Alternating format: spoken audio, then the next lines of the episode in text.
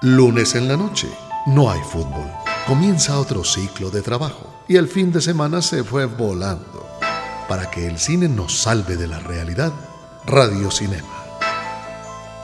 Radio Cinema, cine conversado entre Santiago Gutiérrez y Samuel Castro. Se habla de géneros en el cine eh, con una facilidad eh, a veces un poquito gratuita.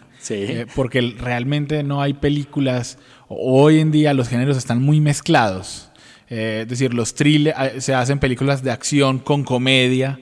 Entonces uno, entonces, entonces ya no, no, hay películas de acción, sino comedias de acción. se hacen dramas que incluyen musicales. Hay dramas cómicos. Hay dramas cómicos. Exacto. pero los géneros sí le ayudan a la gente a saber qué es lo que va a ver. Cuando le dicen, mira, vas a ver esta película que es un thriller, pues entonces sabe que se va, va a estar un rato al borde de la silla queriendo conocer la trama. Pero hay un género en particular que es el género por excelencia del cine.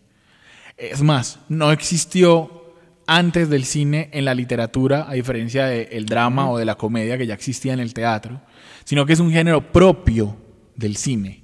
Eh, y, tal, y también propio del cine norteamericano, aunque como veremos, eh, fue tan poderoso en su forma de, eh, en lo que le permitía contar a los directores, que fue, se exportó a otros sitios con unas consecuencias, digamos que maravillosas para la historia del cine.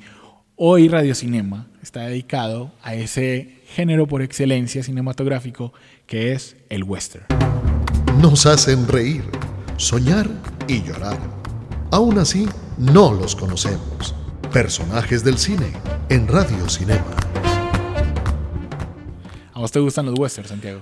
Sí, sí. Cada vez son menos, cada vez son eh, más, digamos, evolucionado a, a una búsqueda interior, digamos, de los personajes. Antes eran, digamos, muy cosméticos principalmente, pero sin duda es un género que, con el que crecimos y que seguirá eh, estando, porque todos jugamos a, a, los vaqueros, a los indios, a, a, la incluso cosas que aquí no existían y que Hollywood no, nos impuso como asaltar la diligencia, en fin, y, es un género potentísimo, como lo dijiste ya, eh, partió de, digamos, del cine y abarcó otras expresiones artísticas Sí, no, no hay, eso sí, no hay obras de teatro que sean westerns, o yo no conozco. A lo mejor los oyentes nos pueden iluminar y decirnos, sí, están equivocados, hay una obra de teatro tal que se desarrolla en un pueblito del viejo oeste.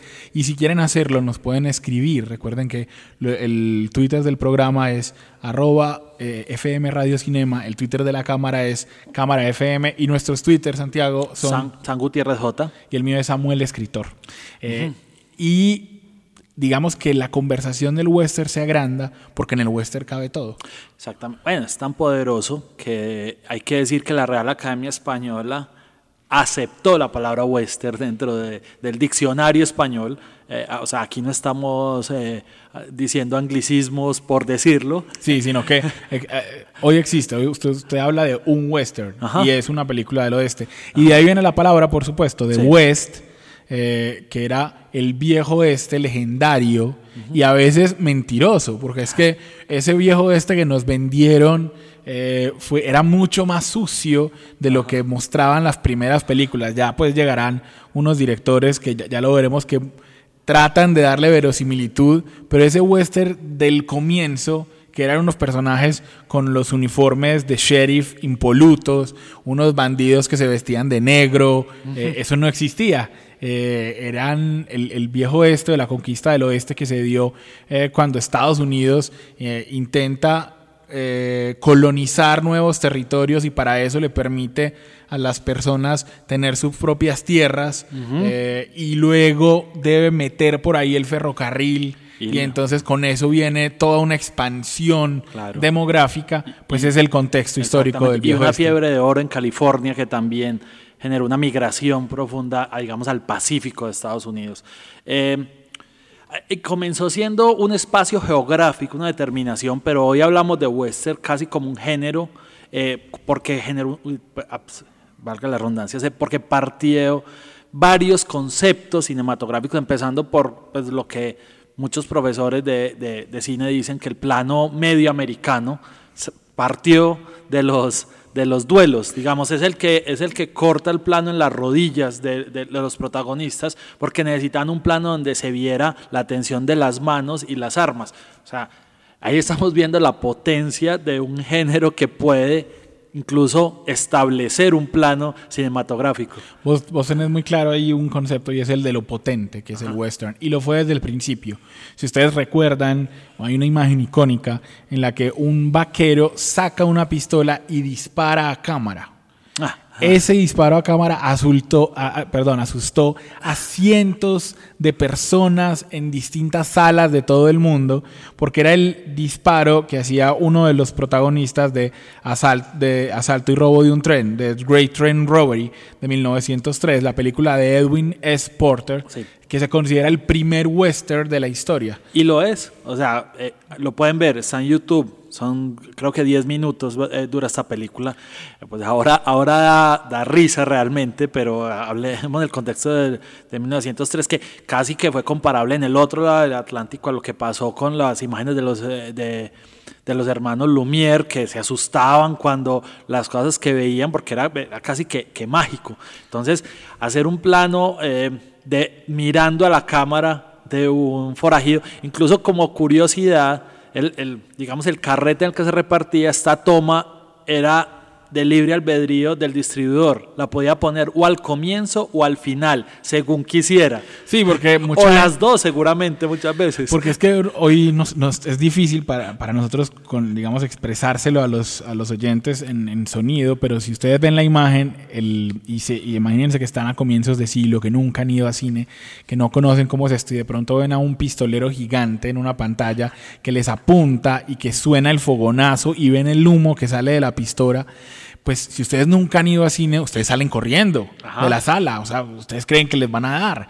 Pues eso fue lo que pasó con muchos públicos de la película eh, y ese poder del western se mantuvo.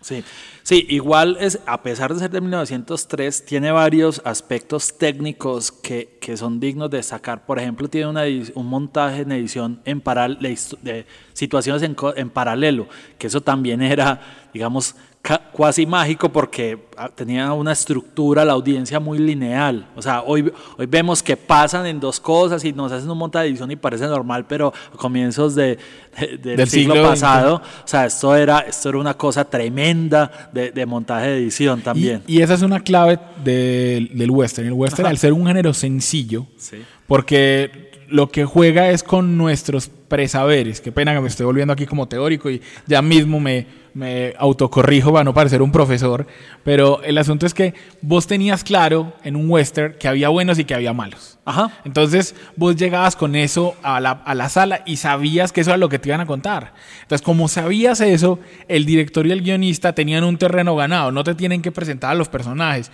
no te tienen que decir que el sheriff es el bueno, no te tienen que decir que el, el, el, malo va a venir a violar a las, a las mujeres, no. Exacto. Y la estrella del sheriff, digamos, es un código que hoy, hasta hoy, un niño Reconoce. Por ejemplo, Woody, el de Toy Story, es para público infantil y los niños ninguno pide explicación de por qué un y por quién es. Es tan poderoso, eso que vos estás diciendo es tan poderoso que hagamos memoria. Cuando salió Toy Story y ponen a Woody como un juguete, ningún niño de esa época tenía como juguete un vaquero. Realmente los juguetes que vemos son los juguetes de John Lasseter, del director de Toy Story. O sea, de su infancia por allá en los 50 o en los 60, no de la infancia de un niño de los 90. El, el, western se consolida gracias a directores, voy a mencionar unos simplemente, como a John Ford, como a William Wellman, como a Bob Bodicher, como a Anthony Mann eh, directores que logran, a Howard Hawks, por supuesto, que logran un tremendo eh, poder narrativo que cogen esos códigos y dicen, vea, aquí cabe lo que yo quiera, aquí cabe una tragedia griega, aquí cabe una persecución, aquí cabe una película eh, en la que rompamos los esquemas, aquí yo puedo dirigir con los planos que se me dé la gana o puedo hacer que una diligencia se vea como si fuera una, una carrera de, de, de, la Fórmula 1. el, el al, lograr que la ambientación de los westerns fuera más o menos la misma, los costos se abarataban. Porque entonces en las mismas locaciones se hacían muchas películas y no había que volver a reconstruir el bar, el, pueblo. Entonces el western se volvió un, un género de producción cinematográfica barato. Y al ser barato también fue la oportunidad para que mucha gente hiciera ideas novedosas con bajo presupuesto. Entonces, por eso hubo tanta riqueza en el western en algún momento. En los 50, digamos, fueron la época de oro del western y ahí hay que hablar de estrellas como John Wayne o como Gary Cooper, por ejemplo. Eh, y ese, ese momento nos deja, por mencionarles algunas, películas como La Diligencia, como The Searchers, como Winchester 73, como eh, murieron con las botas puestas y una película que quiero ejemplificar, que, va a ser la recomendada nuestra de hoy, para ejemplificar todo lo que se podía narrar en el western. Se ganaron su lugar en nuestra memoria y en la historia del cine. Clásicos de ayer y de hoy en Radio Cinema. Me refiero, Santiago, a una película que decime cómo algo que se llama High Noon en inglés se puede terminar llamando en español solo ante el peligro. ese fue sí, en algunos países de Latinoamérica lo llamaron a la hora señalada. También. Está un poco, pero, pero digamos. No, no funciona, no, no funciona mal porque eh, High Noon, eh, la película de Fred Cineman, es una película que tiene muchas innovaciones. Ajá. Por ejemplo, es, no sé si la primera, pero una de las primeras películas que podríamos decir que está filmada en tiempo real. Es decir, la película eh, eh, cuenta la historia de un sheriff en un pueblo que sabe que a la hora señalada, y por eso se llamó también así, como decís en algunos países, va a llegar un bandolero que quiere destruir el pueblo. Y entonces nos cuentan lo que pasa, como decir el... Eh, voy a llegar a las 12, va a llegar a las 12 y nos cuentan desde las 10 y media. Y todo el tiempo nos están mostrando relojes en la película para ir señalándonos, pasaron 10 minutos, pasaron 20 minutos, faltan 20. Eso es muy inteligente en la película que representó el renacimiento de la carrera de Gary Cooper, que a los 51 años, cuando la filma, eh, no solamente tiene un romance con la estrella, con una de las estrellas femeninas. Algunos dicen que las malas lenguas dicen que con las dos, pero, pero digamos que está comprobado que el, que el hombre tuvo ahí su asunto con Grace Kelly. Grace Kelly, la primera película de Grace Kelly, digamos, también tiene esa curiosidad esta. La otra era Katy Jurado, que ganó el Globo de Oro, que es una actriz mexicana. Una, una actriz que hizo que, por ejemplo, el, nombre del personaje principal eh, iba a ser Will Dawn, y se escribía D-O-A-N-E. Para Katy Jurado fue tan difícil pronunciar el Dawn correctamente que lo tuvieron que cambiar a Will Kane. Porque ella no era capaz de hacer el apellido eh, correctamente. la película, eh, si ustedes la ven, el líder de los malos, para ponerles otro dato, el líder de los malos es Lloyd Bridges, el papá de Bill Bridges y Jeff Bridges, que era el, para que lo recuerden, el comandante loco de lo viejito de la Academia de Pilotos. Que en la segunda parte es el presidente también. Es, ah, exactamente. La segunda parte, para quienes ven esa. Sí, otra, otra curiosidad es que el guionista Carl Foreman eh, fue llamado al Comité Parlamentario sobre Actividades Antiamericanas, eh, de lo que se llamó en aquella época también parte del macartismo, a la persecución a quienes militaban en el comunismo, eh, era un militante, y él siempre dijo, y lo aceptó, obviamente después, porque él no quiso ir a, esta, a esta citación, que era una alegoría a esta situación de enfrentarse, porque sucede algo además, el sheriff está solo y pide ayuda. Eh, y, no, y nadie se la da. Nadie se la da. Cosa que criticaron mucho, por ejemplo, Howard Hawks y John Wayne, que eran unos puristas del género que decían que un sheriff no tiene por qué pedir ayuda. Eso no había pasado hasta ese momento. Claro, a pesar de eso, cuando gana el, el Oscar eh, Gary Cooper, John Wayne es quien lo recibe en su nombre, a pesar de que no le gustaba para nada la historia. Eh, lo que pasa es que, digamos que, como vos decís, Carl Foreman lo que, lo, lo que hace ahí es una metáfora de cómo se fue quedando sin amigos toda la gente que apareció en la lista negra. Cómo todo el mundo lo, fue, dejando a lo fue dejando a un lado hasta que era como él solo contra las cuentas. Entonces digamos que la alegoría ahí es clara. Las cuentas pendientes son este villano que llega y el sheriff no tiene a nadie y sin embargo se enfrenta con valentía a, este bandido que llega al pueblo. Tiene otra particularidad High Noon y por eso es que la recomendamos tanto y es que fue la primera película que tuvo una canción que era independiente de la, de la película, digamos que se vendió separada de la película eh, y que al mismo tiempo se convirtió en un éxito. Entonces, em, empieza a introducirse lo que hoy es que las películas hoy tienen dos discos. El disco de su banda sonora con canciones y el disco de su música incidental. Banda de sonido. De banda de sonido, que es la música que se hace solo con instrumentos y que escuchamos. Musicaliza, digamos. Ajá. Bueno, también la otra característica es que Lee Van Cleef es el debut actoral que vi. Eh, Lee Van Cleef fue muy conocido sobre todo en una siguiente etapa que fue el spaghetti western, eh, donde fue muchas veces era el malo, que es digamos esta segunda etapa que tiene el género, que es cuando directores italianos y españoles em, ven eh, que, su entorno natural beneficiaba mucho para grabar y comienzan a hacer sus propias películas. Esto inicialmente, eh, que fue una decisión de negocios básicamente, pues de invertir de productores europeos, se convirtió en una propuesta estética importante en el género. Hablemos de eso entonces eh, y resaltemos cómo ese western distinto, que para algunos era la decadencia del western clásico, se convirtió en influencia para directores actuales que siguen viendo en el western una alegoría de un montón de cosas. Nunca serán clásicos, pero tienen algo que las hace inolvidables la videoteca de Radio Cinema. Santiago, se me ocurre Sergio Leone, por ejemplo. Sí, es el nombre clave. Pues Sergio, Leone y la música de Ennio Morricone. Creo que eso resume dos décadas de spaghetti western. es, importante que recordemos que los italianos siempre lo hicieron, pero el spaghetti western es la prueba hacían películas italianas, pero se hacían en inglés. Ajá.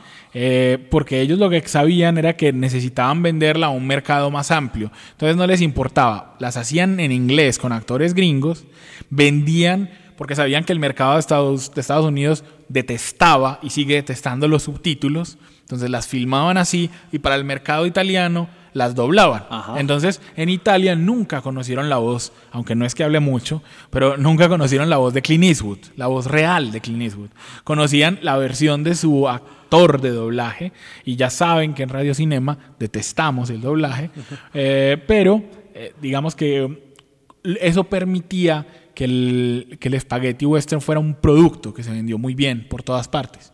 Y Sergio Leone se convirtió en una figura del cine admirada por ah, Santiago, solamente por poner un ejemplo, Quentin Tarantino. No, Tarantino no lo niega. Y ahora Ennio Morricone, que era el músico que trabajaba con Leone, eh, lo invitó a, a, a, su película El Hateful Eight, los ocho más odiados. Los ocho más odiados y, y, ganó, ganó, y ganó premios de, de, cuenta de eso pero tiene esa alegoría de, Tarantino es un, es un cinéfilo y siempre tiene códigos, sobre todo de este cine B que llamamos, porque en Hollywood no, no recibieron del todo bien, digamos, el spaghetti western, obviamente, porque se estaban metiendo casi que con su...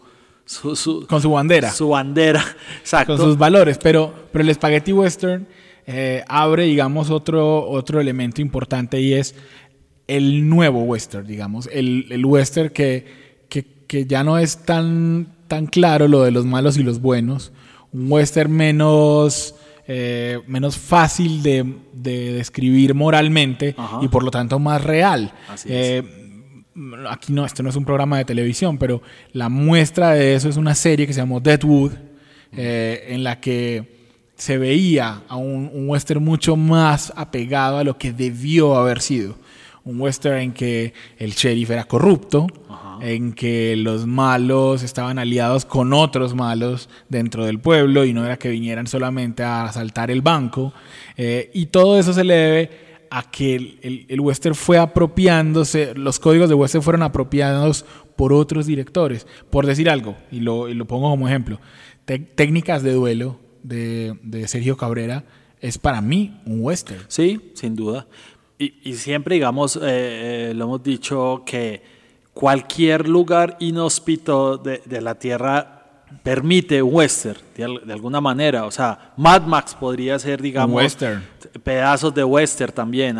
Aquí en Colombia, a los directores podrían hacer en los llanos orientales un western. La vorágine podría ser una especie de western también, cuando es el hombre contra la naturaleza, con las condiciones, eh, eh, digamos, eh, adversas.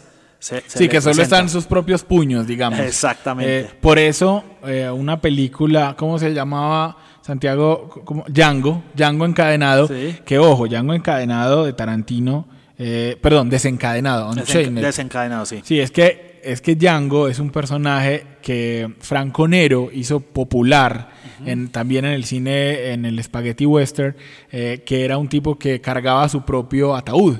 Eh, eh, esa figura y ese nombre se lo roba Tarantino para su película, pero si uno, si uno realmente recuerda que es Django, la de Tarantino, se dará cuenta que es un western solamente que hablando de esclavitud, un western protagonizado por un negro. Tarantino quería poner su marca en el, en el western antes de, de, digamos, de hacer un western puro como, o más puro como es Los Ocho Más Odiados. Sí, en, el Spaghetti Western evolucionaría incluso a una parodia o una sátira del mismo género con Bob Spencer y Terence Hill, que fueron, digamos, esta pareja cómica del cine italiano hacia Estados Unidos, del que estabas hablando ahora, eh, que, fue ya, digamos, la última etapa de ese Spaghetti Western. Después el, el western caería con unos poquitos, eh, diga, eh, representantes en los 80, en los 90 con Unforgiven de Clint Eastwood, que probablemente había sido una de las estrellas de esta época del spaghetti western con Leone, eh, revive y ya es, digamos, lo, lo, que hablamos ahora un poco, un western un poco más actualizado y psicológico, hablaría de los demás, habla de las emociones, de, los personajes. Sí, ahí se me ocurre en Santiago una película como Open Range de Kevin Costner, que claro, que venía a ser eh, Danza, con, Danza con Lobos, que también es un western, un anti-western, digamos, una cosa así, pero sí. Eh, y, y, en Open Range hace un western un poquito más clásico también de esa historia de el pistolero que vuelve a las malas, que ya estaba retirado y lo hacen volver. Creo que Kevin Costner es, es uno de los actores contemporáneos que más regresa al western o diga, muestra su como personajes clásicos de, de western, pero también como películas que ha hecho donde este tema de ir contra la naturaleza está. El fracaso grandísimo de Waterworld, de Postman, eh, en fin. es, un director que le, es, le gusta, y actor.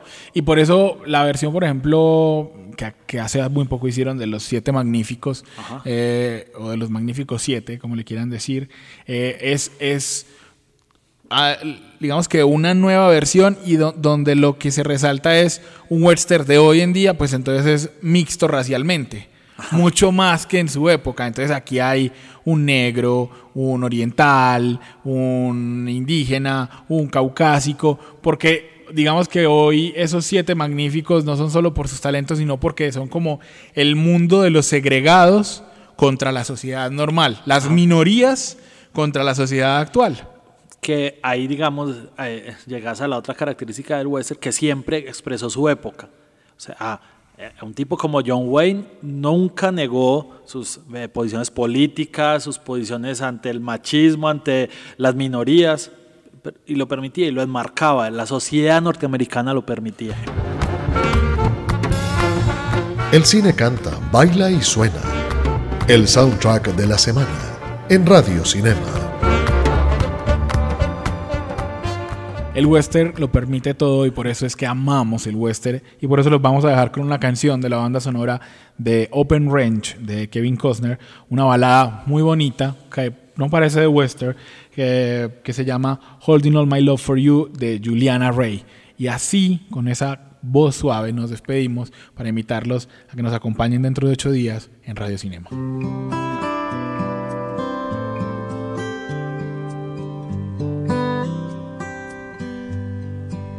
Like a night waiting for the sun to rise, I felt it streaming through the light of your eyes. Yes, and night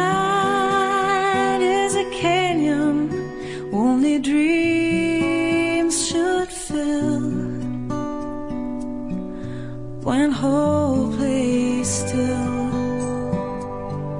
this heart stayed true. Been holding on my love for you. Restless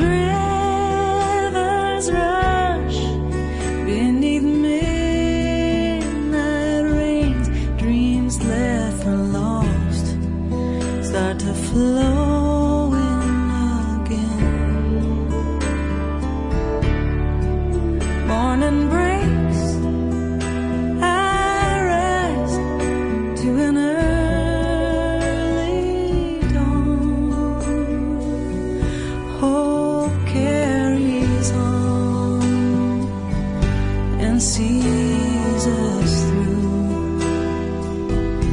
Been